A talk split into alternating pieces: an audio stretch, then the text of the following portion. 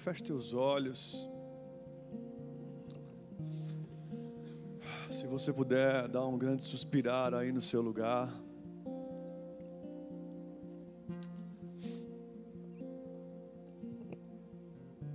Se você ora em outras línguas, eu queria te convidar a você orar um instante. Se você tem algo a pedir para o Senhor que você não pediu ainda, algo a clamar a Ele, faça isso agora na sua casa, se você tem ainda a entregar o seu coração, se você está, se você está ansioso por alguma coisa, libere a sua vida agora para a presença invisível de Jesus, sem você precisar sentir nada, sem você precisar ver nada. Sem fé é impossível agradar a Deus e aquele que se aproxima de Deus precisa crer que Ele existe e que Ele recompensa aqueles que o buscam. Nós estamos aqui porque queremos buscar a Sua presença, queremos encontrar a Sua presença. Toda busca gera uma recompensa, seja ela seja ela invisível, seja ela não palpável, seja ela visível ou palpável. Quero que você aguce agora um pouco mais da sua fome e sede pela presença de Jesus. Deposite nele o seu coração agora, deposite nele a sua vida agora. Você foi criado para um relacionamento, você foi criado para a glória de Deus, nós somos criados para tocar a Deus, esse vai ser nosso maior desafio. Mantermos um relacionamento com o Senhor, onde nós possamos abraçar e sermos abraçados, falar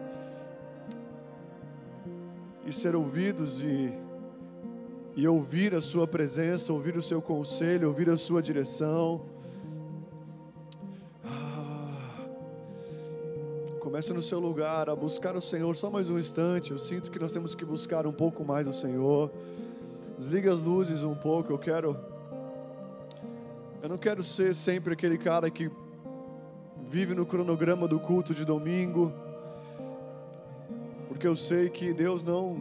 Os encontros de Deus são muitas vezes fora, são fora do normal, são fora do cronograma.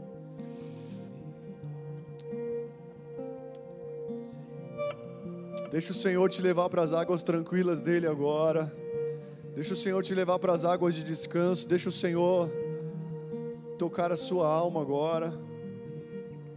Deixa o Senhor tocar em você. Toque nele agora com o seu amor. Persista um pouco mais persista um pouco mais em buscar a Sua presença. Oh Jesus, nós te amamos e nós precisamos de um toque do Seu amor nessa noite. O Seu legado, a Sua essência vem sobre nós conforme nós nos liberamos para te buscar, nos liberamos para te abraçar. Fomos criados para um relacionamento de amor contigo, Jesus. Oh Senhor, queremos e precisamos de Ti, Jesus. Oh, Jesus, desce com o teu Espírito aqui nessa noite. Desce com o teu Santo Espírito nessa noite, Jesus, quebrando todas as fortalezas. Desce aqui, Jesus, nos, nos liberando, Senhor, nos levando para mais perto de Ti, Jesus.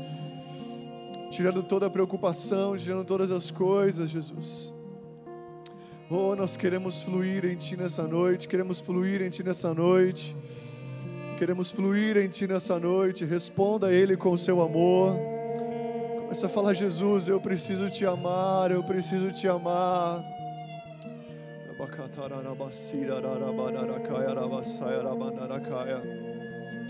Libere seu coração a Jesus, libere seu coração a Jesus. Libere sua vida a Jesus, como essa irmã está liberando a sua vida a Jesus. Talvez o que você precisa é liberar a sua vida a Ele nessa noite. Talvez você precisa rasgar o seu coração por Ele nessa noite. Mais do que receber uma palavra, talvez você, você tem que se apresentar a Ele de verdade. Nós apresentamos algumas crianças aqui hoje de manhã. Mas o que não sabe, o que muitos adultos que vieram aqui, pais, parentes, não, não sabiam que, na verdade, Deus estava querendo que eles fossem apresentados. E eles foram apresentados aqui nessa manhã. O Senhor quer que você se apresente diante dele nessa noite.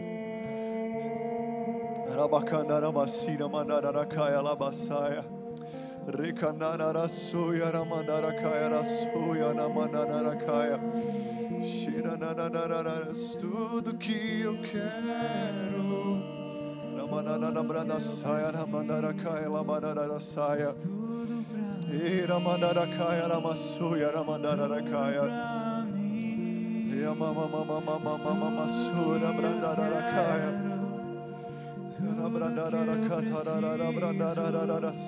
Tudo pra mim. Tudo pra mim. Tudo que eu quero, tudo que eu preciso, és tudo pra mim. És tudo pra mim.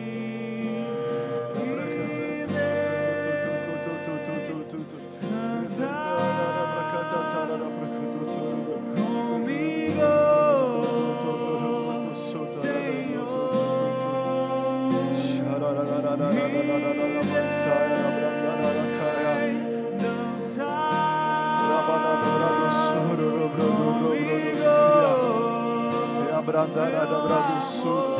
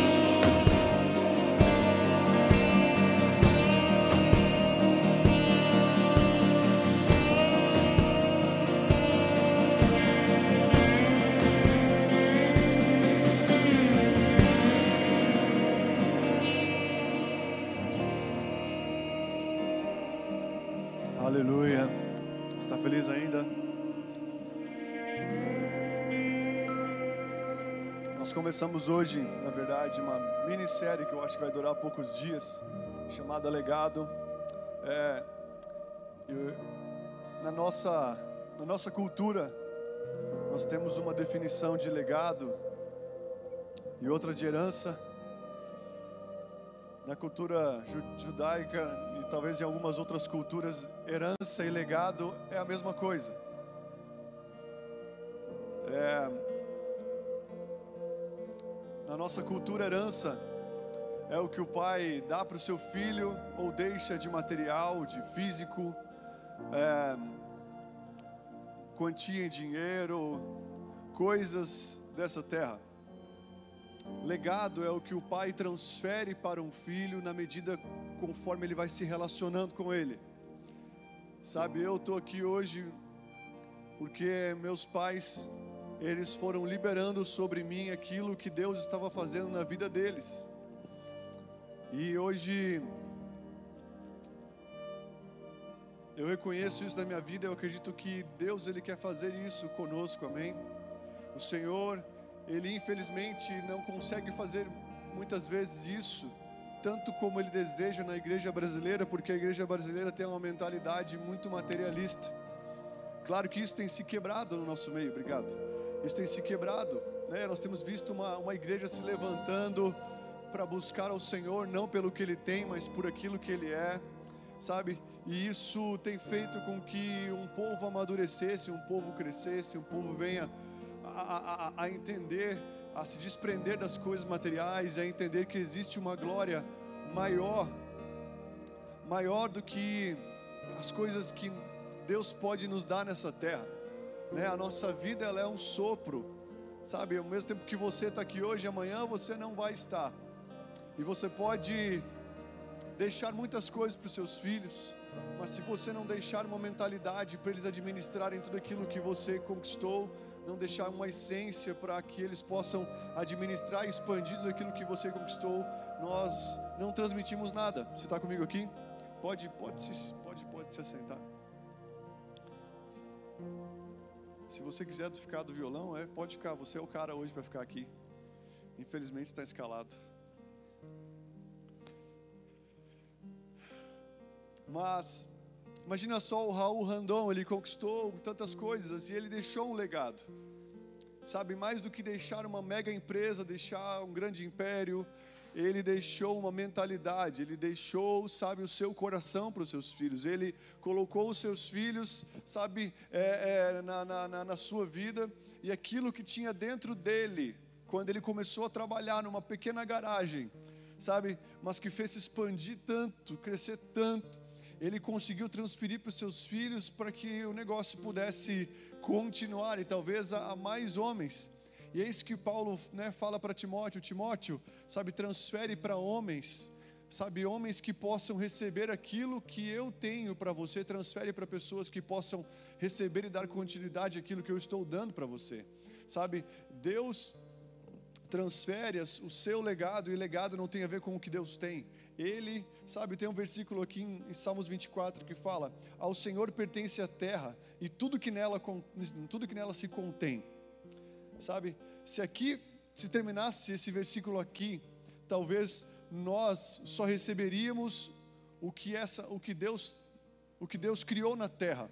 Mas o versículo continua falando que ele também criou a terra e o mundo pertencem, e tudo quanto é nela pertencem a Ele. O mundo, mas também os que nele habitam.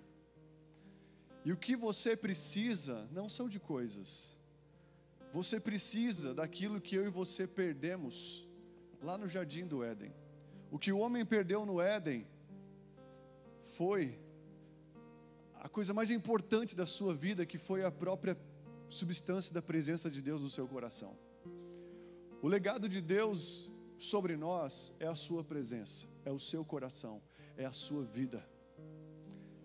Sabe, Jesus, para nos resgatar, Ele deu parte dele, Ele deu o seu legado, Ele deu o seu próprio filho. O filho, enquanto esteve na terra, só fez aquilo que ouviu e que viu o Pai fazer. E por isso que Ele morreu por nós, porque foi isso que o Pai, se o Pai entrasse em cena, o Pai faria. Então Jesus ele só fez aquilo que ele tinha dentro dele, ele só tinha dentro dele aquilo que o Pai depositou dentro dele. O filho só faz aquilo que o Pai tem transferido para ele ou não. Se o Pai não tem transferido nada, automaticamente ele já está transferindo alguma coisa. Não existe um campo neutro, ou nós estamos transferindo algo, sabe, de Deus, ou nós estamos transferindo algo que não é de Deus. Eu acredito que Deus ele quer gerar em nós um coração de uma igreja que transfere. Está comigo aí, amado? E Deus transfere quem Ele é a partir de um relacionamento. Sabe, você se torna parecido com quem você anda, você recebe da porção que uma pessoa tem a partir da medida que você caminha com ela e compartilha a sua vida com ela e permita que ela compartilhe a sua vida com você. Então, à medida que você se relaciona com Deus, sabe, você vai recebendo de quem Ele é, e é isso que nós precisamos todos os dias. O pão de cada dia não é o cacetinho, o pão de cada dia é, é, a porção de Deus, é a vida de Deus, é o amor de Deus. Você está comigo aí? Eu e você precisamos de amor todos os dias, de paz todos os dias, de alegria todos os dias, é, é, de outras qualidades. E Deus, Ele não tem amor, Ele é o amor, ele, ele, ele não tem alegria, Ele é a alegria, Ele é a paz, Ele é o príncipe da paz. Sabe, nós, à medida que nós caminhamos com Deus, Deus ele quer transferir quem ele é para nós, porque nós nascemos para sermos a sua imagem, a sua semelhança. Perdemos o seu legado, perdemos a sua essência no Éden. E o que ele mais deseja todos os dias é se encontrar com você para receber o seu o meu fardo pesado e transferir para nós o fardo dele que é manso e que é leve, sabe, que é, o, que é a sua própria essência. E a Bíblia diz que os seus adoradores o adorariam em espírito e em verdade. Enquanto nós estamos cantando aqui essa canção, sabe, é, é, se eu e você entendermos isso, Deus ele habita no meio dos louvores. Se eu e você entrarmos nesse momento aqui, entendermos que Deus está no meio dessa adoração e fecharmos os nossos olhos, sabe, que é a janela da nossa alma, e começarmos a, a contemplar o Senhor e a falar com Ele, talvez você não perceba, mas você está recebendo um legado dele no seu coração. Quando você abre a sua Bíblia, outra forma, quando você abre a sua Bíblia, você está recebendo o legado de Deus. O que, que Jesus, sabe, Deus, ele, ele, ele é o dono do ouro e da prata. Ele poderia deixar para mim e para você, sabe? Seria maravilhoso quando você aceitasse, aceitasse o Senhor como seu único Senhor Salvador, Ele te desse uma porção incrível dessa terra, porque Ele é dono dela.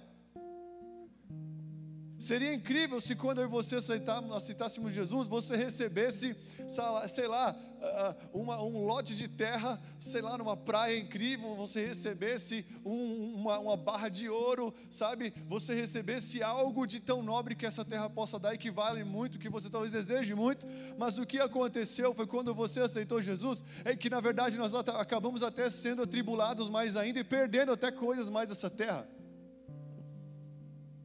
Porque mesmo ele tendo todas as coisas dessa terra, o melhor que você pode receber não é as coisas da terra, é quem ele é. Não adianta nós termos algo dessa terra e não termos a essência dele. Tudo que vem sem Deus nos traz perdição. A Bíblia fala que sem ele nada podemos fazer. O maior legado que você pode receber na sua vida é o legado do Senhor sabe? E a maior coisa que você pode transferir para alguém é o que o Senhor tem plantado no seu coração, é o que Ele tem depositado na sua vida.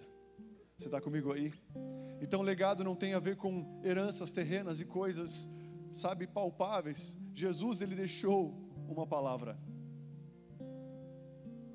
Jesus, Ele deixou uma palavra. Jesus, Ele deixou do seu espírito. Jesus, Ele deixou a sua presença invisível, mas que nós sabemos que ela está dentro de nós. Ele deixou a sua palavra, ele deixou a sua vida, ele não deixou nada. Só que como foi falado aqui, se nós buscarmos o reino de Deus e a sua justiça, que é ele mesmo, todos os dias, as demais coisas passageiras dessa terra serão acrescentadas.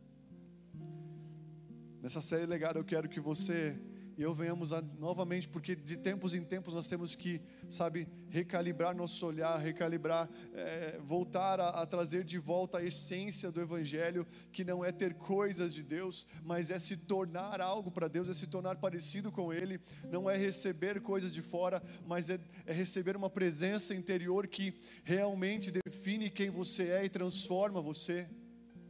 Você está comigo aí, amado? Amém? Jesus quer te encher da sua glória, amém? O Senhor, Ele é um Deus de legado, Ele é um Deus de transferência. Ele fala que Ele é o Deus de Abraão, que transfere para Isaac e que transfere para Jacó. Ele é um Deus, sabe, foi Deus de Moisés. O que Moisés fez? Foi um homem que transferiu o seu legado. Ele não pode entrar na terra prometida, mas o que ele fez? Ele transferiu o seu legado para Josué. Conforme Josué servia Moisés, caminhava com Moisés, sabe, ele transferiu de quem ele era para Josué. Jesus, conforme ele caminhava com os discípulos, e foi isso que ele fez artesanalmente, foi gerando aqueles discípulos, sabe, no final da sua, do seu ministério de três anos caminhando com eles, ali ele falou: Olha, vocês vão fazer obras iguais e ainda maiores do que as minhas. Está comigo aí? Sabe, Deus ele quer transferir quem ele é, de quem ele é para você. A Bíblia diz que o céu passará, o céu e a terra passarão, porém as minhas palavras jamais passarão. Ainda que os tesouros dessa terra venham a, a, a, a, ser corroídos, a ser comidos pela traça, a palavra de Deus ela permanece para sempre. E esse, essa é a nossa maior herança, o nosso maior legado. Está comigo aí? Amém, amados? E nas últimas palavras de Jesus, eu quero falar um pouco das últimas palavras de Jesus nos, nos, nos três primeiros evangelhos. Se você puder abrir comigo lá em Mateus capítulo 28. As últimas palavras de Jesus têm um peso muito grande no legado que ele transfere e que ele deseja transferir para as nossas vidas. Ambas falam a mesma coisa, mas de uma forma diferente, tem, tem pontos tem pontos específicos dados em cada uma delas. Pontos de vista a partir de Mateus, de Marcos e de Lucas que falam um pouco do legado da minha e da sua vida. Amém, amados? Sabe, quando nós entendemos que nós temos que, que nós carregamos algo, nós cuidamos mais com aquilo que nós vemos, nós cuidamos mais com aquilo que nós nos alimentamos, nós cuidamos mais com aquilo que nós estamos alimentando, não só de comida, mas também que estamos vendo, que estamos lendo, sabe? A partir da medida que você vai entendendo que a sua vida foi feita para transfer, ser transferida para outra vida, você toma muito mais cuidado com o que você fala, você tem muito mais cuidado com aquilo que você vê, porque você começa a ter o entendimento que você precisa, você foi criado para transferir o seu legado, transferir os seus valores, transferir a sua essência, transferir o seu coração para alguma outra pessoa. Sabia que tem pessoas procurando, talvez, a sua transformação? Tem pessoas precisando tocar no seu testemunho de vida. Tem pessoas necessitando e carecendo que você esteja alinhado com Deus para que elas possam realmente ter quem ver, ter quem assistir, ter, sabe, quem poder tocar e experimentar. Cristo significa, cristão significa pequenos cristos, uma parte de Cristo nessa terra. E as pessoas não vão ver Cristo, sabe? Elas não vão, não vão se encher de Cristo vendo Ele lá na cruz, porque Ele já não está lá, mas elas vão ver Cristo na minha na sua vida. E se eu e você, sabe, ficarmos dando socos ao vento de estação em estação, preocupados, se com tantas coisas nós jamais seremos uma, uma obra-prima de Deus. Nós jamais seremos pessoas que sabe que o mundo vai estar ansiando com grande expectativa, porque é os filhos que ele precisa. As pessoas estão procurando alguém que entendeu que foi criado para ser cheio dos valores de Deus e como uma esponja espremido aonde estiver e que saia os princípios e os valores de Deus. Está comigo aí? Deus quer nos dar algo eterno e não passageiro e Mateus 28, 16 fala o seguinte: Seguiram os onze discípulos da Galiléia para o monte que Jesus designara. E quando viram, o adoraram, mas alguns duvidaram. Olha que interessante. Quando alguns viram, quando viram, o adoraram, mas alguns duvidaram aqui, Jesus já estava ressuscitado. Nós vamos, sempre vamos ter no ambiente pessoas que veem Jesus e prontamente adoram Jesus. E vamos ter também pessoas que vão ver Jesus e vão duvidar de Jesus sabe? Aqui nessa noite nós temos pessoas que estão vendo Jesus, talvez estão adorando Jesus, estão lançando suas vidas para Ele, estão, sabe, como cachorrinhos ali se prostrando nos pés do seu dono, do seu Senhor, sabe? E ao mesmo tempo tem pessoas que estão duvidando. Eu aqui que eu tô, eu quero ver se esse menininho aí com uma barbichinha igual a do cara do Scooby-Doo sabe mesmo o que está falando eu quero ver realmente, eu, sabe, eu quero ver para crer, eu quero, sabe, eu, eu, eu tô, tô, com uma dúvida, eu vim até aqui hoje, me chamaram para vir aqui, mas eu tô meio assim, será que esse negócio é de verdade mesmo? Não tem problema, mas se você permanecer, permanecer e abrir o seu coração, sabe, muitos de nós já abriu o coração em, em boates, em bailão, para pessoas que nem conhecemos, e aqui na igreja nós fechamos o nosso coração para o Rei dos Reis e Senhor dos Senhores. Então nós vemos, ah, eu duvido, não foi legal, não gostei, não gostei. Você veio um culto, não persistiu, e você quer encontrar as respostas para a sua vida? E você quer quebrar um coração que ficou duro a vida toda, talvez que tem marcas, os, marcas negativas do passado, que tem maldições do passado? Deus pode fazer em um momento, mas eu acredito que nós perseveramos pouco, e por isso não recebemos, por isso recebemos pouco. Está comigo aí? Bom, isso eu vou falar no final, mas vamos lá. Então, alguns, quando viram, adoraram, e outros ficaram em dúvida. Eu quero ver, eu quero adorar, eu quero me render a Ele. Amém? Então, Jesus, aproximando-se, falou-lhes e dizendo: Toda autoridade me foi dada no céu e na terra. Ide, portanto, e fazei discípulos, diga comigo, discípulos, de todas as nações, batizando-os em nome do Pai, do Filho e do Espírito Santo, ensinando-os a guardar todas as coisas que vos tenho ordenado. E eis que eu estou convosco todos os dias até a consumação do século. Sabe, Mateus ele é um ele é um cara talvez um pouco mais conservador em algumas coisas. E ele foca mais na grande comissão em ser do que somente fazer. Ele fala: Olha, toda autoridade me foi dada no céu e na terra. Jesus falou isso para os discípulos. Interessante que ele fala sobre autoridade de, no final da sua caminhada, depois de ter recebido por 33 anos do Senhor, ter feito tantas coisas, morrido naquela cruz. Ele fala: Agora toda autoridade me foi dada no céu e na terra. Muitos de nós queremos autoridade muito cedo. Queremos ter uma autoridade, mas sem tempo de caminhada. Queremos muitas vezes uma autoridade, mas sem permanecer no Senhor. E aqui ele falou: toda autoridade me foi dada no céu e na terra. Ele fala: ide portanto e fazer o que?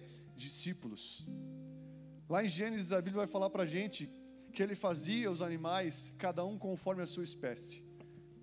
Aqui, quando ele fala fazer discípulos, ele fala façam pessoas parecidas com a essência que vocês estão gerando dentro de vocês. Não vai ser um trabalho do dia para a noite, não vai ser um trabalho que vai, sabe, durar pouco tempo, mas vai ser um trabalho onde você vai precisar dar acesso às pessoas à sua vida, à sua casa, a, ao seu telefone, ao seu WhatsApp, sabe, ao seu, enfim, a toda a sua, a toda a sua vida. Jesus fez isso, ele deu acesso àqueles homens, doze homens, a toda a sua vida. E conforme ele dava aquele acesso, permitia que os que eles viam ele, eles foram recebendo, ele foi gerando nele, foi tendo foi transferindo a ele o seu legado, a sua identidade e fazendo deles discípulos. Então, esse é o chamado com respeito à igreja. Mateus não fala, ide por todo mundo e sai pregando para todo mundo, que nem um monte de louco e começa a ganhar todo mundo, fazer um monte de coisa, sabe, e trazer todo mundo para dentro da igreja. Ele fala, não, caminha com uma pessoa. Assim como uma mulher gera um filho por nove meses no seu ventre, assim se aproxime de uma pessoa e tenha paciência e caminhe com ela e persevere nela até que ela comece a se tornar parecida e até quando você consiga transferir o que você tem, ela se torne parecida com quem você é. Te coloca e me coloca na responsabilidade não de receber coisas de Deus, mas de ter coisas, de, de, de ser como Deus é. Está comigo aí?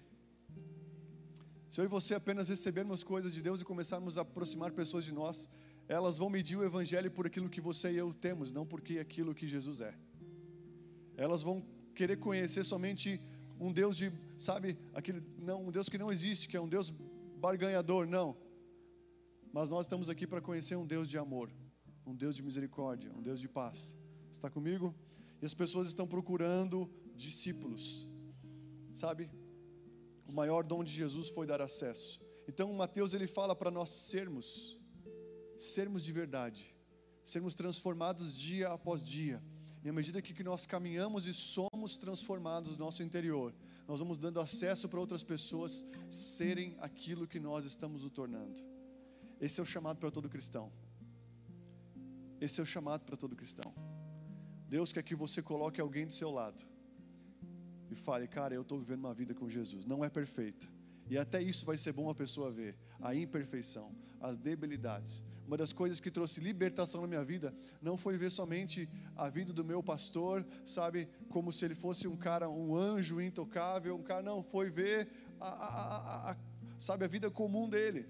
Ver que ele não é um homem perfeito, mas que ele é um homem aperfeiçoável vê que ele, ele discute com a, com, a, com a esposa dele, vê que os filhos dele não são perfeitos, que os filhos dele já levantaram a voz, mas ele vai lá e corrige, sabe, vê coisas imperfeitas, vê que o lixo da casa dele também enche igual o meu. Muitas vezes nós pensamos que o nosso problema nos torna, nos torna tão indigno de nós caminharmos com outra pessoa. Muitas vezes nós pensamos que o nosso problema, que as nossas debilidades, sabe, elas nos tornam, são coisas que nos nos afastam das pessoas, os teus problemas. Se você está todos os dias permitindo com que Deus possa trabalhar em você, eles precisam até ser vistos muitas vezes, para que você possa poder transferir a sua transição. Ontem o jovem ministrou aqui de noite e ele perguntou para mim, Cláudio, eu posso falar daquela treta que aconteceu na minha vida? Eu falei, cara, pode falar. É bom que as pessoas vejam que você não é um cara perfeito. Só não fica dando ênfase porque você passou por ela, você se arrependeu, você, você viveu aquele momento, mas você depois se arrependeu e você continuou, e hoje você está bem porque você prosseguiu, você soube se comportar como filho. Está comigo aí, amado? Então aqui ele está falando sobre nós sermos e a partir disso darmos acesso. E depois ele fala: batizem as pessoas em nome do Pai, do Filho e do Espírito Santo.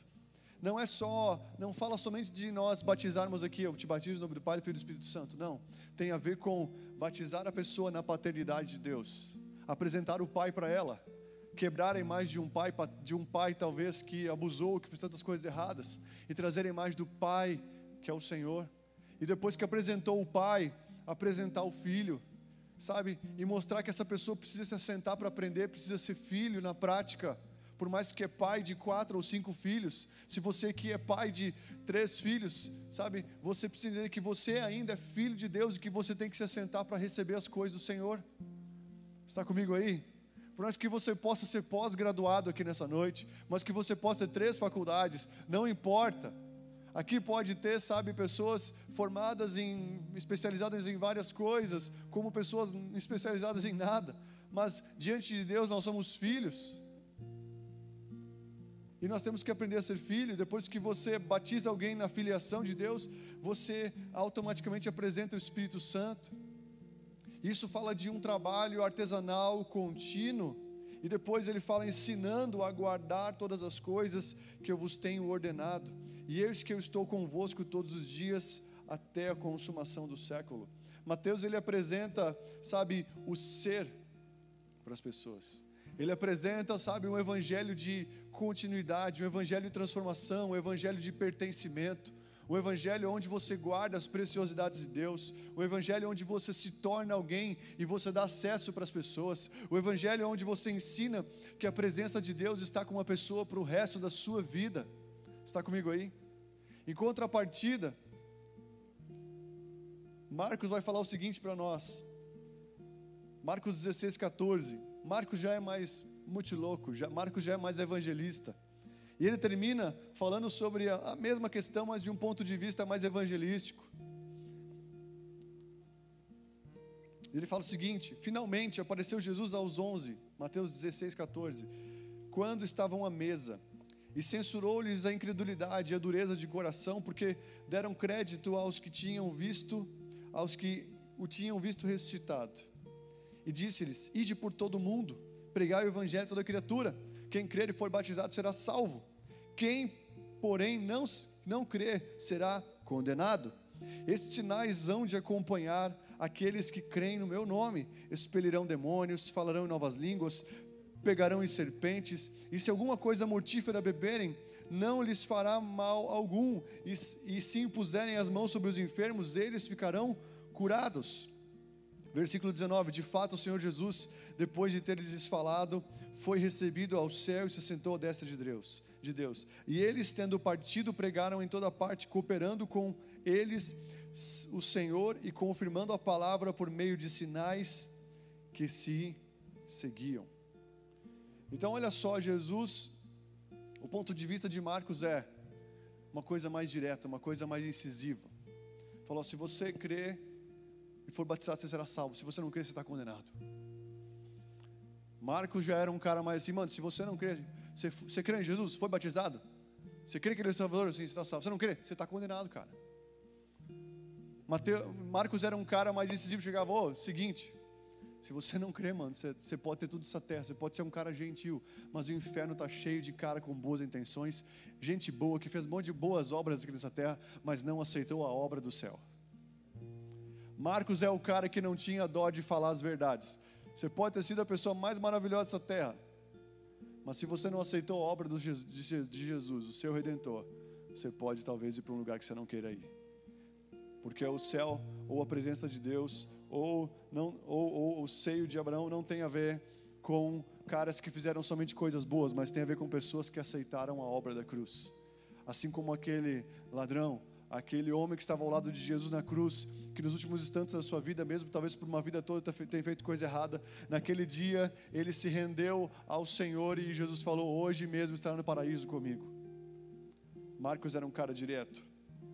Conheço alguns evangelistas assim também. Se você tem essa pegada aí, você é um evangelista. E Marcos ele fala mais de não de ser, mas de fazer. E um dos legados que o Senhor nos transmitiu é fazer, é, é pregar o Evangelho a toda criatura, sabe? É ir expulsar demônio. Nem que um dia você possa não conseguir, mas não pare, não pare, pregue o Evangelho. Interessante que nós somos chamados não somente para, sabe, para sermos algo, mas para fazermos algo. Mateus fala sobre você ser e trazer uma pessoa perto de você, talvez uma, duas pessoas por ano, e você discipular elas, e você ser um cara mais conservado. Marcos ele já fala: não, você precisa fazer, mano, você precisa sair do quadrado, você precisa pregar o evangelho. Você precisa, sabe, colocar a mão sobre os enfermos. Eu, eu, eu preciso de um confronto com respeito a isso. Como um bom pastor, eu preciso, sabe, acender o meu lado de evangelista novamente. Eu não estou falando para você me eximindo, me colocando como alguém que não precisa disso. Não, eu preciso muito disso. Esse é um tempo de uma grande colheita. Está comigo aí? Amém, amados? E a Bíblia fala o seguinte, em Filipenses, em Atos 8:4 fala: entre mentes, os que foram dispersos iam por toda parte pregando a palavra. Eles foram dispersos por causa da perseguição. O que, eles faziam? Eles não ficavam parados, eles iam e pregavam a palavra. Nós estamos dispersos. Deu Covid, mano, deu PT, não dá para congregar. Aconteceu um problema, a igreja está sendo perseguida. Talvez a gente passe por isso daqui um tempo, e não muito tempo. O que, que a gente tem que fazer? Prega a palavra, mano. Se a gente não pregar a palavra, a gente fica com medo. Se a, gente, se a gente começar a pensar, mano, a gente foi disperso, estão perseguindo a gente, o evangelho foi tomado, o comunismo foi tomado no Brasil e vão começar a aprender cristãos. Vão começar, se a gente começar a pensar nas coisas que estão por vir, sabe, nós vamos entrar em um, uma, uma. Nós vamos ficar com medo, vamos ficar que nem o Chaves, que ele fazia. Né, né, já viu? Se você começar a pensar no futuro, você vai, sabe, meu Deus do céu. Mas se você nem parar para pensar, fomos dispersos. Cara, eles, eles tinham a alegria de ser espancados por causa do nome de Jesus. E eles iam e pregavam, e a cada pessoa que era curada, que era tocada pelo Senhor Jesus, aquele, elas ficavam, eles ficavam mais, mais apegados na, na, na alegria da, de virtude ter saído deles, do que na, talvez na perseguição que havia de vir ali na frente. Quando nós não pregamos o Evangelho, nós ficamos somente olhando para, aquilo que nós não temos, para aquilo que Deus não fez, e ficamos preocupados com aquilo que há de vir de mal sobre os cristãos. Quando nós não, sabe, influenciamos as pessoas, nós só nos olhamos para aquilo que nós não temos, para o namorado que não chegou, para a benção que não chegou, para as coisas que não estão acontecendo no meu trabalho, para o aumento que não veio, para nossa barriga não vai embora. Nós começamos a olhar para um monte de coisa, um monte de imperfeição na gente lá fora, por quê? Porque nós não estamos pregando o evangelho. Mas quando você começa a pregar o evangelho, você começa a ver que você nasceu para fazer esse tipo de coisa. Quando você prega o evangelho, você não quer saber se você está de All-Star, se você está de, sabe, se você está de, de, de outro tênis, você não quer saber, você está preocupado em fazer a obra de Deus. Jesus fala, porque a minha comida e a minha bebida é fazer a vontade de Deus. Deus quer te dar alegria e me dar a alegria de pregar o Evangelho novamente a toda criatura. Mateus 9, 35 fala o seguinte: Percorria Jesus por todas as cidades e povoados, ensinando nas sinagogas, pregando o evangelho do reino e curando toda sorte de doenças e enfermidades. Jesus, ele, ele percorria, corria, ou seja, estava correndo por tudo, ensinando nas sinagogas, pregando o evangelho do reino e curando as doenças e enfermidades. Paulo vai falar para Timóteo: prega a palavra, quer seja um tempo oportuno, quer não. Isso aqui pega a gente de jeito, porque todos nós falamos: quando tiver oportunidade, eu vou pregar a palavra para aquele lá. Quando Deus me der a oportunidade, vou orar para que Deus me dê uma oportunidade de pregar a palavra para aquele irmão lá. Muitas vezes nós não temos que esperar uma oportunidade, porque o diabo ele chega chutando tudo, falando, entrando para matar, roubar, destruir, e nós queremos ir comportadinhos e pregar o evangelho para aquele irmão que está morrendo, que está lá se desfinhando, que está lá, sabe, se perdendo nas drogas, está lá morrendo, e nós queremos chegar bonitinho, falando: ai, Jesus é amor. Eu vou pedir uma oportunidade para Jesus entrar naquela vida. Na verdade, nós estamos falando, né? Eu não quero pregar, é muito problema lá para mim entrar lá. É ou não é verdade, gente? Eu não vou entrar lá naquele lá, meu Deus, é muita treta, vixe. Você está aqui comigo? Paulo fala para Timóteo: prega a palavra, quer seja o tempo oportuno, quer não. Ou seja, Timóteo estava pregando somente em oportunidade. Timóteo estava que nem aqueles irmãos lá que vão na igreja pedir uma oportunidade. Pastor, você dá uma oportunidade para mim fazer uma, um ofertório? Você dá uma oportunidade para mim dar uma cantadinha, uma canção que eu tirei lá? Você dá uma oportunidade? Dá, aqui não tem, não é, nós somos da igreja das oportunidades, né? Mas muitas vezes nós esperamos oportunidade. Ai, se ele me olhar, é que nem namoro, é que nem você sabe se gosta ou não, né? Se ele me olhar e der uma piscadinha para mim, ele gosta de mim. Se ele me olhar e ele olhar, sei lá, para alguma parte de mim, ah, ele está interessado. Se ele olhar, olhar para cima, ele, ah, ele me odeia. Ah, se ele olhar para mim, eu prego o evangelho. Se não olhar, eu não vou. Cara, quando você vai por um discernimento do Espírito, mesmo não sendo o tempo oportuno para falar do amor de Deus para uma pessoa, você vai ver vida brotando de você, e quando vida brota de você, é que nem Jesus caminhando, um monte de pessoas espremendo ele, mas quando aquela mulher tocou Jesus, ele parou e falou: opa, saiu vida de mim aqui. Eu garanto que quando ele saiu vida, ele, nossa, saiu virtude de mim. Coisa boa, saiu virtude de mim. Alguém me tocou diferente. Quando você prega o Evangelho, você vê virtude saindo de você, a sensação de alegria é maior do que qualquer casa que você pode comprar, ganhar, carro, é maior do que qualquer relacionamento que você pode ter, é melhor do que qualquer beijinho de língua, é melhor do que qualquer amasso, é melhor do que qualquer coisa quando você prega o Evangelho e poder de Deus e virtude sai de você.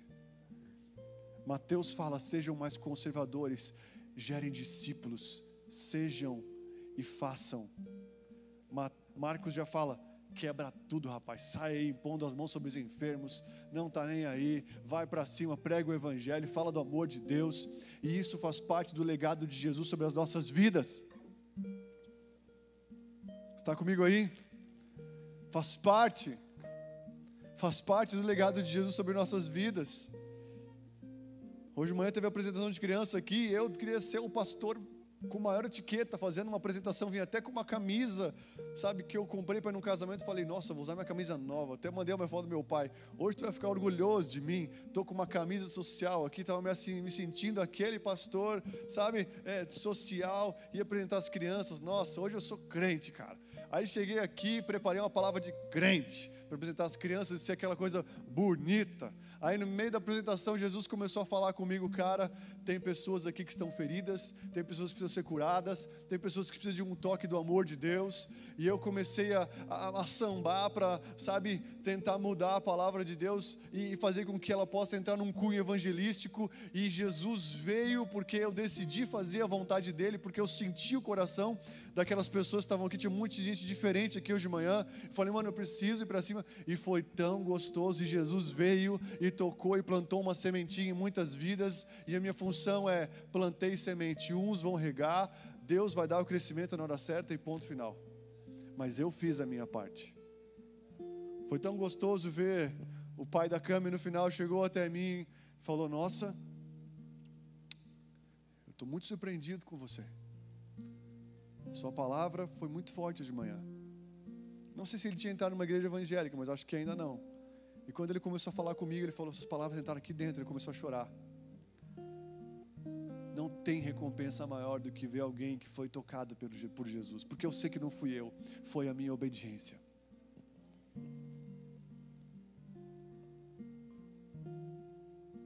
Você está comigo aí? Então Paulo fala: olha, seja oportuno ou não, corrige, repreende, exorta com toda longanimidade e doutrina. E o ponto de vista de Lucas é diferente. Eu estou terminando já, fala o seguinte. Se você puder abrir comigo em Lucas 24, versículo 44.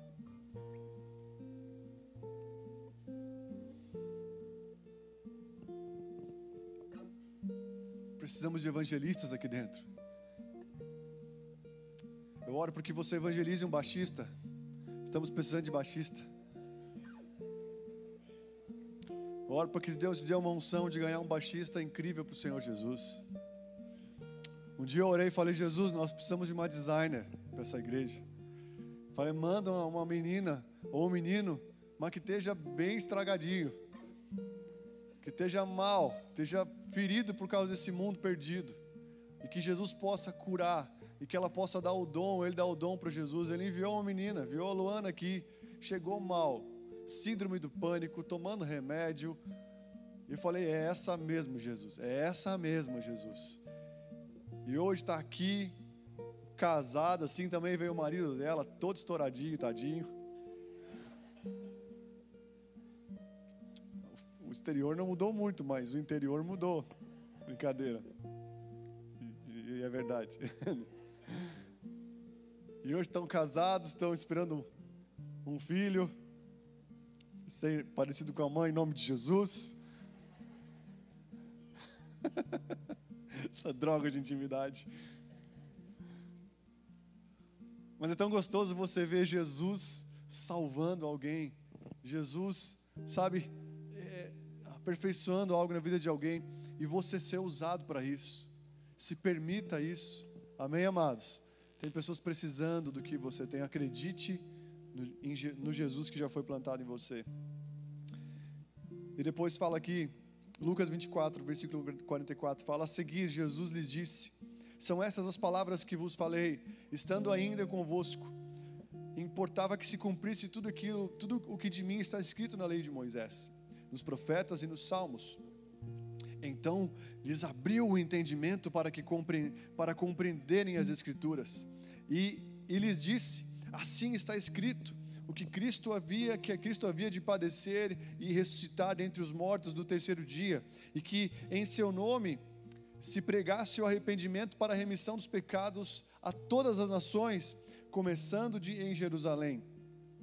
Vós sois testemunhas destas coisas. E a última coisa que Jesus fala: Eis que eu envio sobre vós a promessa de meu Pai.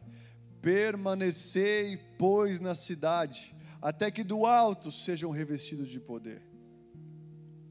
Então os levou a Betânia, erguendo as mãos, abençoou, E aconteceu que enquanto os abençoava, ia se retirando deles e sendo levado para o céu. E então eles, adorando-o, voltaram para Jerusalém e, tomados de grande júbilo, estavam sempre no templo, louvando a Deus. Para Mateus, ele falou: Mateus, seja.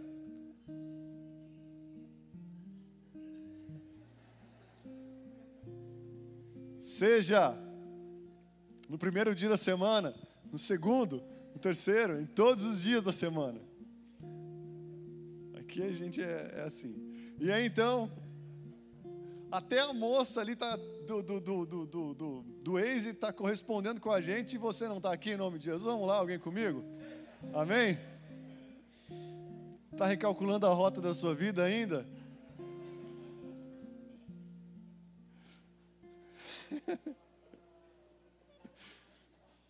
Jesus amado.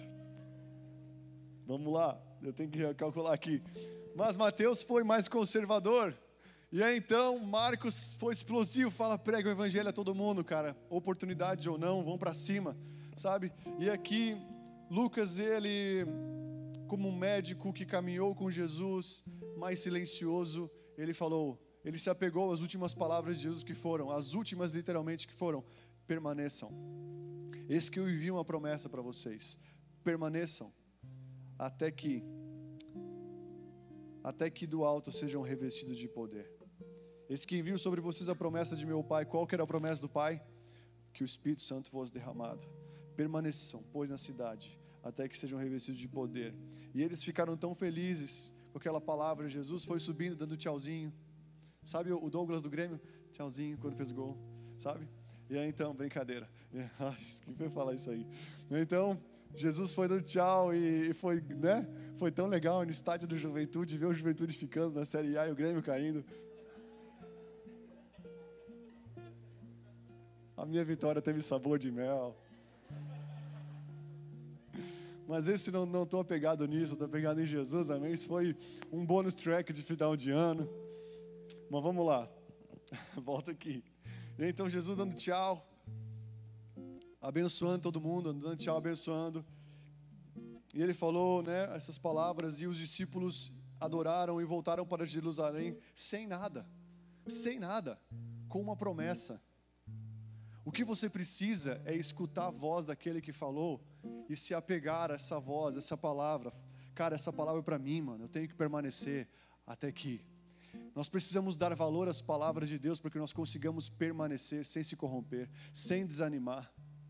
Aqui os discípulos deram valor para aquela palavra de Jesus, que uma promessa viria, permaneçam, e eles então ficaram, eles adorando, voltaram para Jerusalém, tomados de júbilo, estavam sempre no templo, louvando a Deus, sempre no templo, sempre no templo. Você acha que foi do nada que o Espírito veio e eles permaneceram no templo, de casa em casa? Eles já começaram a viver aquela cultura de permanência, sabe? Tendo uma dinâmica de permanecer em casa em casa, no templo, juntos, até que uma hora vem o Espírito Santo se derramou sobre eles.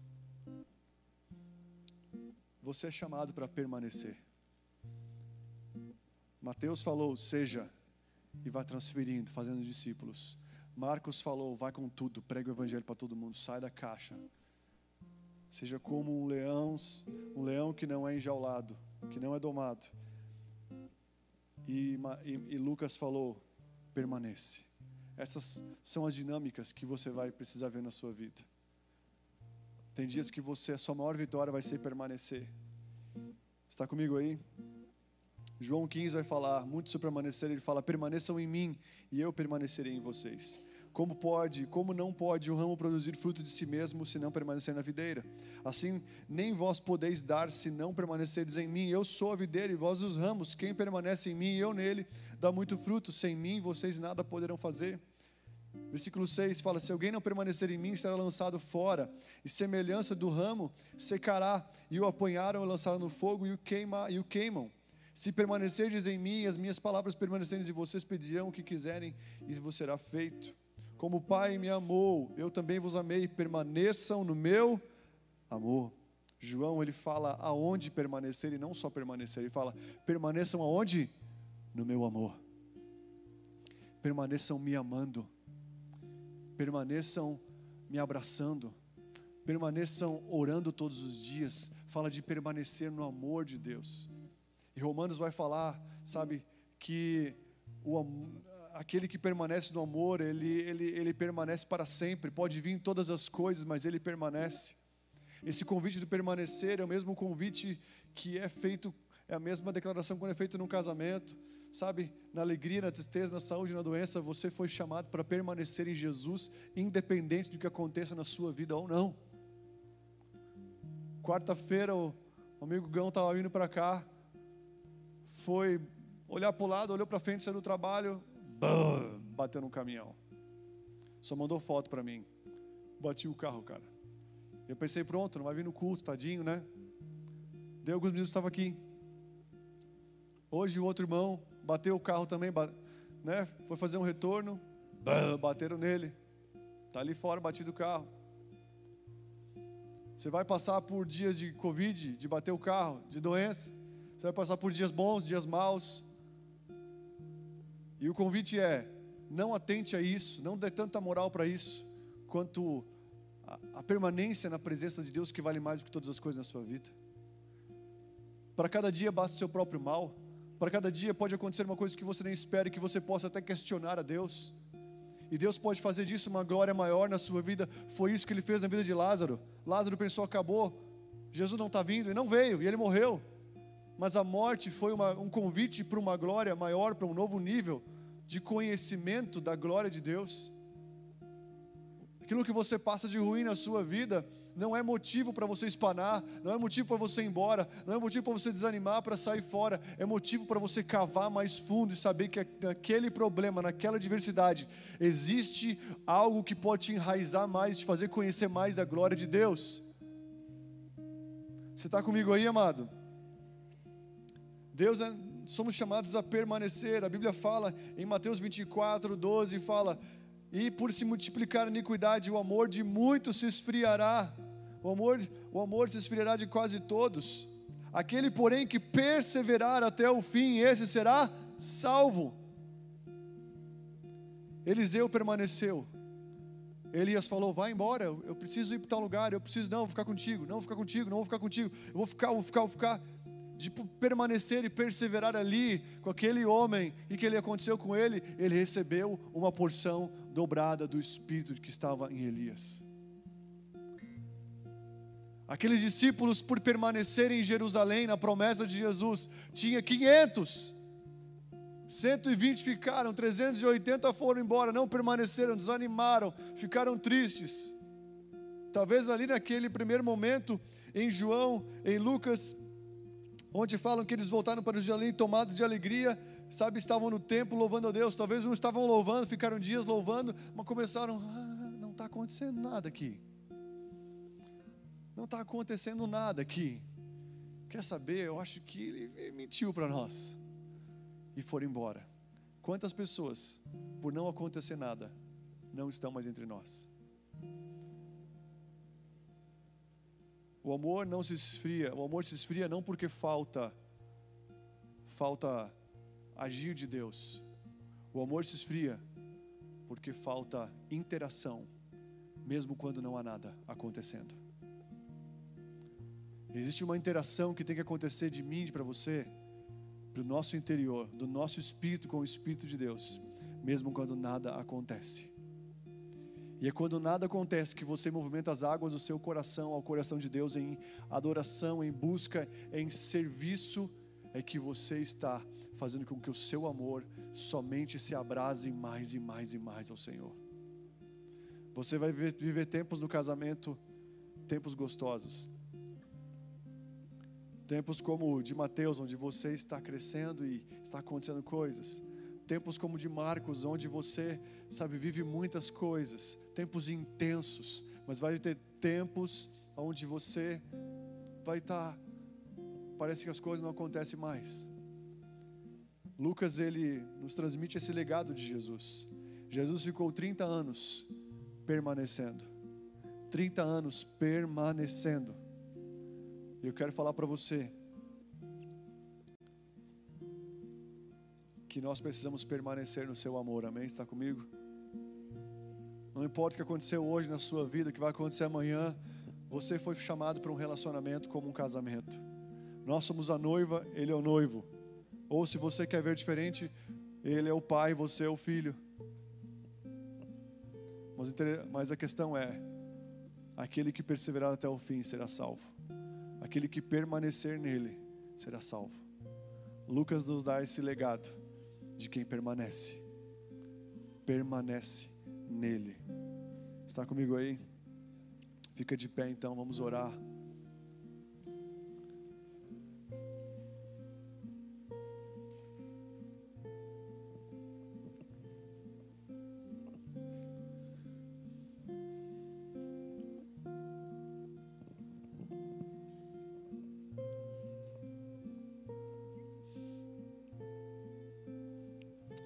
Se você estava pensando em desistir de Jesus, ou desistir do seu amor, ou desistir de pessoas, se você está pensando em não permanecer, em vazar, eu quero falar para você: permaneça.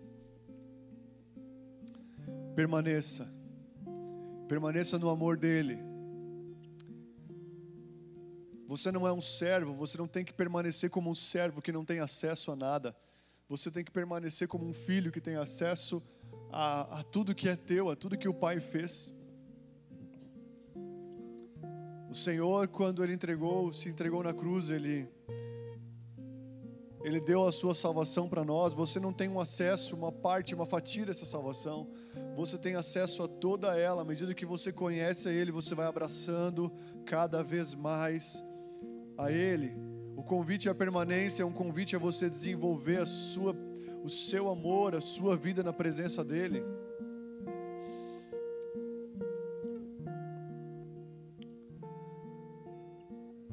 Feche seus olhos um instante. Talvez você precisa nesse dia. Nós, na verdade, nós precisamos dessas três coisas hoje. Não vou focar no que você, em qual você precisa mais, porque você sabe o que você precisa mais.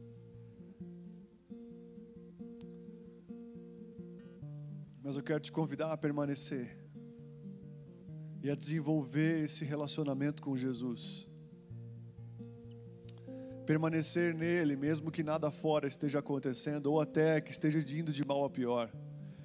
Mas permaneça com intenção. Ele falou: permaneçam. Ele falou: Olha, eu envio para vocês a minha promessa. Ele, quer, ele tem uma promessa enviada para mim e para você. E toda vez que parece que se torna um tempo meio ocioso, Ele quer te levar para um novo nível, Ele está esperando você tomar partido e você não somente ficar esperando, mas você permanecer ousando, cada vez mais entrando em relacionamento, buscando a presença dEle, se envolvendo mais, fazendo mais. Não se acanhe com o seu Pai, não se acanhe com Jesus, não se acanhe com os irmãos da igreja. Sabe, se não olha para você, se mete, esteja junto, liga, não espera te ligar, não tenha vergonha, não, não se sinta um invasor, sinta alguém como aquela mulher que escutou a fama de Jesus e, e passou tudo e todos e tocou ele. Quem escuta a fama de Jesus de verdade, passa tudo e todos e toca a presença dele. Que nessa noite você possa receber um pouco desse legado de Jesus, de alguém que cuida e tem paciência de pessoas, de alguém que se concentra em si mesmo, sabe que é transformado de glória em glória, que permanece sendo a cada dia transformado e, e vai transformando outras pessoas e gerando discípulos, aproximando pessoas da sua vida particular, para que elas possam ver a sua humanidade e também que você possa se tornar alguém explosivo a pregar o Evangelho do Senhor, sair por aí, ser, ser instigado ao Senhor, a ter olhos de compaixão pelo perdido, saber que se aquela vida não for evangelizada, ela pode ir para o inferno, ela pode passar a eternidade nas trevas, e cabe a nós ter essa sensibilidade, falar: não, eu não vou deixar, eu não vou esperar o tempo oportuno, eu vou pregar para essa pessoa, eu vou para cima, eu vou orar por ela, algum jeito, alguma forma criativa, eu vou, eu vou, eu vou achar para poder entrar nessa vida. E eu também vou permanecer no seu amor, eu vou permanecer assim como dias de chuva, eu fico guardado. Vai ter estações onde você vai permanecer somente, e o Senhor nos convida para permanecer no seu amor, permanecer no seu amor. O amor lança fora todo medo. Espírito de Deus, vem nessa noite aqui, Jesus. Vem transferir a sua vida para nós. Vem transferir daquele que está sem vida aqui nessa noite, na sua casa. Vem transferir da sua glória sobre os nossos corações. Senhor, nós queremos permanecer em Ti, Jesus. Independente do que aconteça lá fora, tendo muitas pessoas ou não tendo muitas pessoas, Senhor, nós queremos permanecer em Ti, Jesus. Nós queremos que o nosso coração esteja apegado, Senhor, na Sua presença, Jesus, e não nos moveres exteriores, Pai. Pai, em nome de Jesus, Pai, traga, Senhor, nosso coração para as motivações certas, leva eles para os lugares certos. Nós entregamos nossas vidas a Ti nessa noite, nós queremos cear contigo, Jesus. Cear contigo, Jesus. Nada é melhor do que comer, Jesus, participar daquilo que o Senhor derramou com tanto sacrifício para nós. Senhor, nós queremos partilhar, queremos comer desse pão, Senhor, e partilhar em o nome de Jesus, Pai. Em nome de Jesus, vem sobre todos que estão aqui nessa noite, encher cada coração com a sua doce e maravilhosa presença, em nome de Jesus, Pai. Em nome de Jesus, Paulo fala em 1 Coríntios 11, 23, ele fala: Pois aquilo que eu recebi do Senhor, é isso que eu entrego nessa noite, é isso que eu entrego a vocês. Ele está falando sobre legado, aquilo que eu recebi de Deus, é aquilo que eu estou dando que o Senhor Jesus, na, na noite que foi traído, ele tomou do pão, e depois de tomar do pão, ele tomou o cálice. Eu queria te convidar nessa noite a participar da mesa de Jesus. Eu quero te convidar a participar daquilo que hoje você participa de graça, pela graça.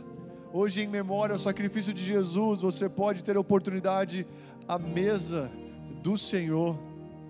O seu corpo moído custou tudo para Ele, o seu sangue derramado custou tudo para Ele, e aquilo que custou tudo para Ele, você tem acesso gratuito.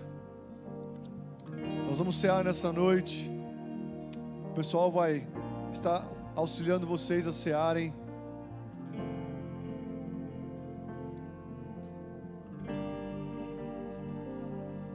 Vocês podem vir devagarinho pegando a sua ceia. Pode vir.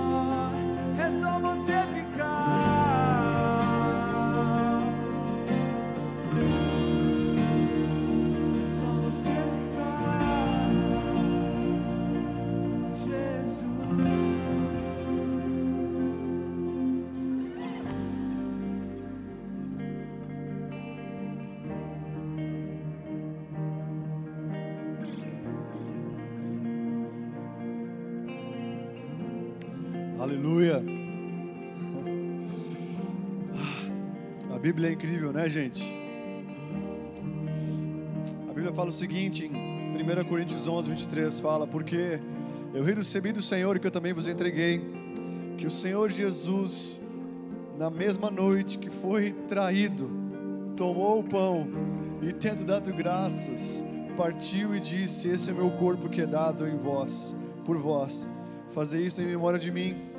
Depois também, por semelhante modo, de haver ceado, tomou também o cálice, dizendo: Esse é o cálice da nova aliança, do meu sangue. Fazer isso todas as vezes que beberdes em memória de mim. Amém, amados? Quero te fazer uma pergunta. Imagina se Jesus, na noite que ele foi traído, ele conseguiu partir o pão e dar graças. O que, que ele pode fazer hoje?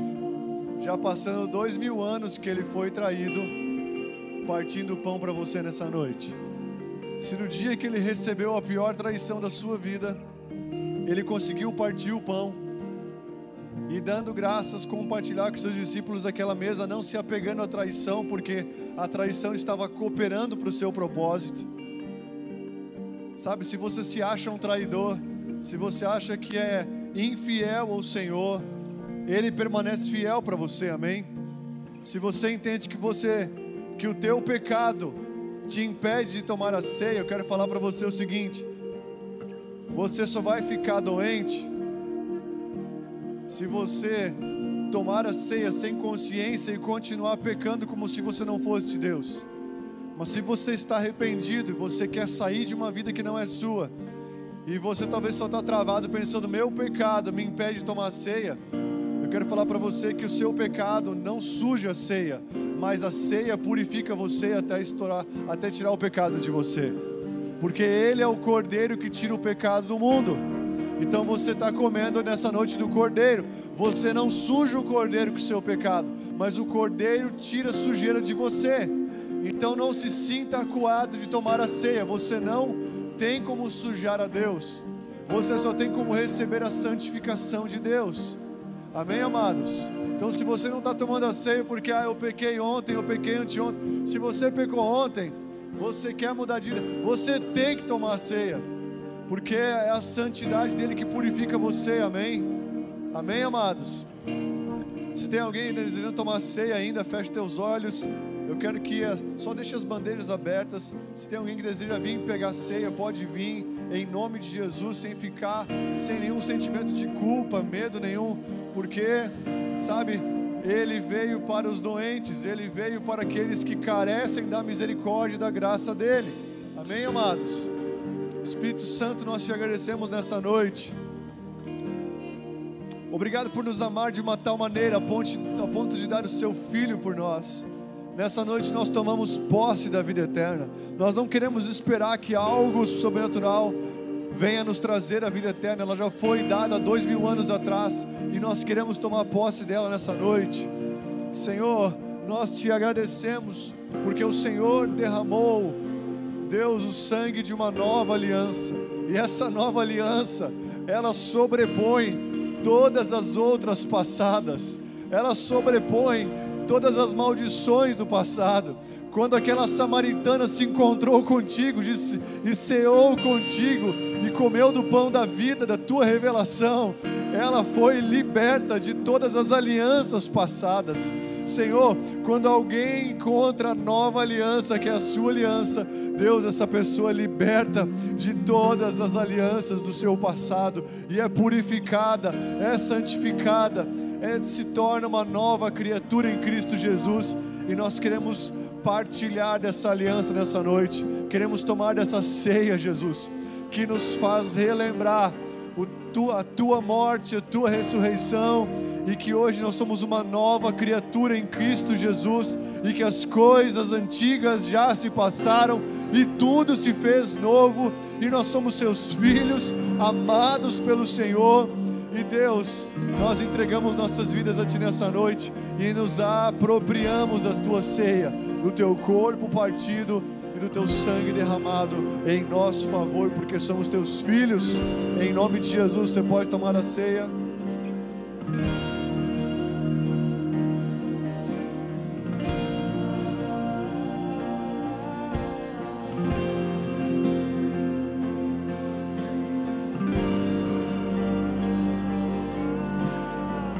pode dar glória a Deus porque você é salvo.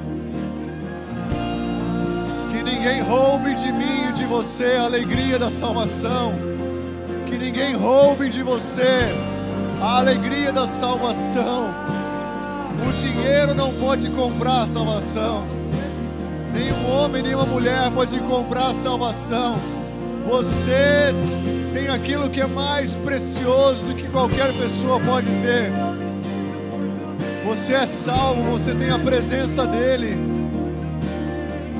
Aleluia, se alegre, se alegre, se alegre, se alegre, porque você foi comprado por um alto preço. É, é aqui, Jesus. É aqui em nenhum outro lugar, Jesus. Não tem outro lugar, Pai.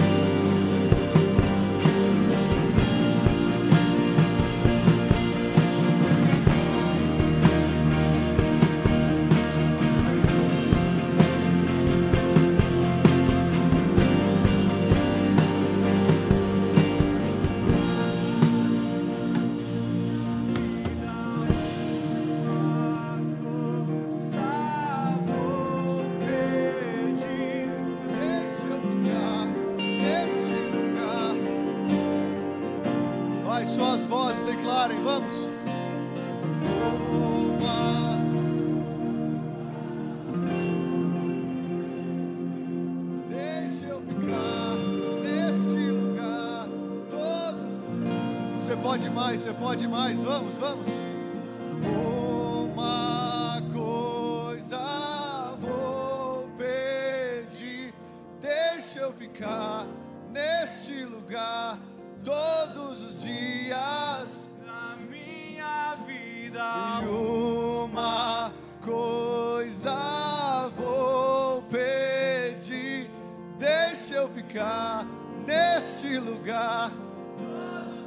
Um pouquinho mais, persista.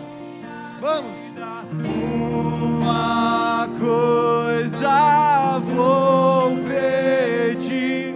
Deixa eu ficar nesse lugar todos os dias. Vai as palmas, vamos. Vamos. Uma coisa vou. É isso, Jesus. É isso.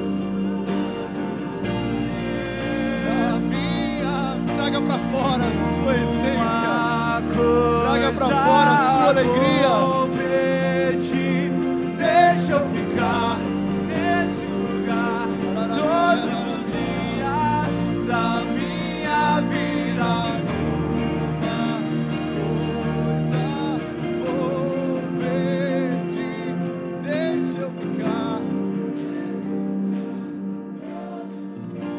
Só a igreja vai.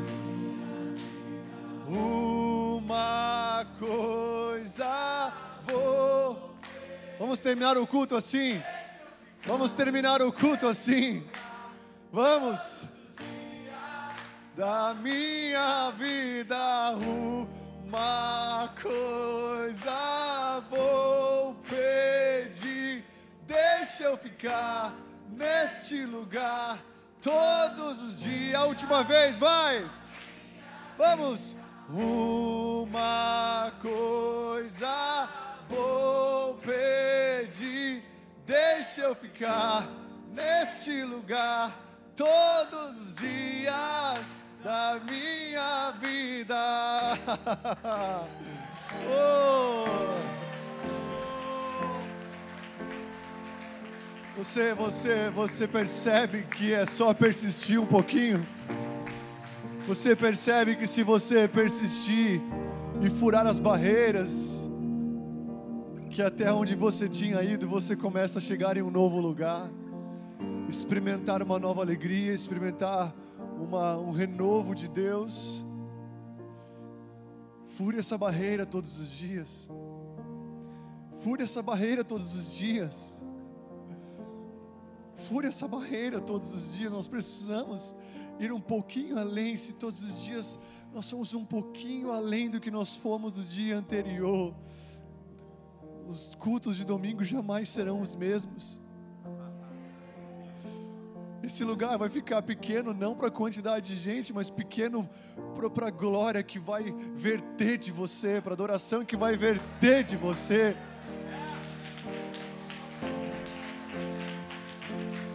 Existe, existe, existe um leão dentro de você. Existe um leão dentro de você querendo rugir para os problemas. Quando ele não é alimentado e o que ele, o alimento dele é a adoração, é a glória. O alimento que fortalece o leão que precisa rugir para os problemas da alma, para os problemas dentro de você, fora de você. Esse leão, ele se alimenta da sua adoração. O inimigo se alimenta da sua murmuração. Por isso que aquela canção fala, tá, tá chorando louve, tá sofrendo louve, não importa louve. O louvor invade o céu. O louvor invade o céu. Deus ele procura pessoas que vão no contrafluxo. Ele diz: "Já vem a hora e já chegou, aonde os adoradores adorarão em espírito e em verdade." É desses quem eu procuro, é esses quem eu tenho procurado por aí. Domingo que vem nós vamos explodir esse lugar aqui em nome de Jesus. Domingo que vem nós vamos explodir esse lugar aqui em nome de Jesus. Em nome de Jesus.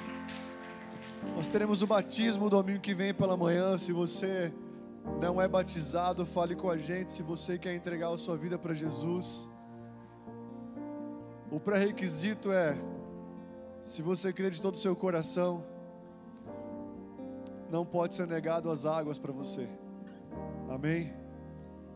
Então esteja aqui domingo de manhã às 10 horas, vamos fazer uma festa incrível para Jesus, porque o reino de Deus vai ganhar mais umas 15 a 17 pessoas ou até mais, e o inferno vai perder mais pessoas em nome de Jesus, amém?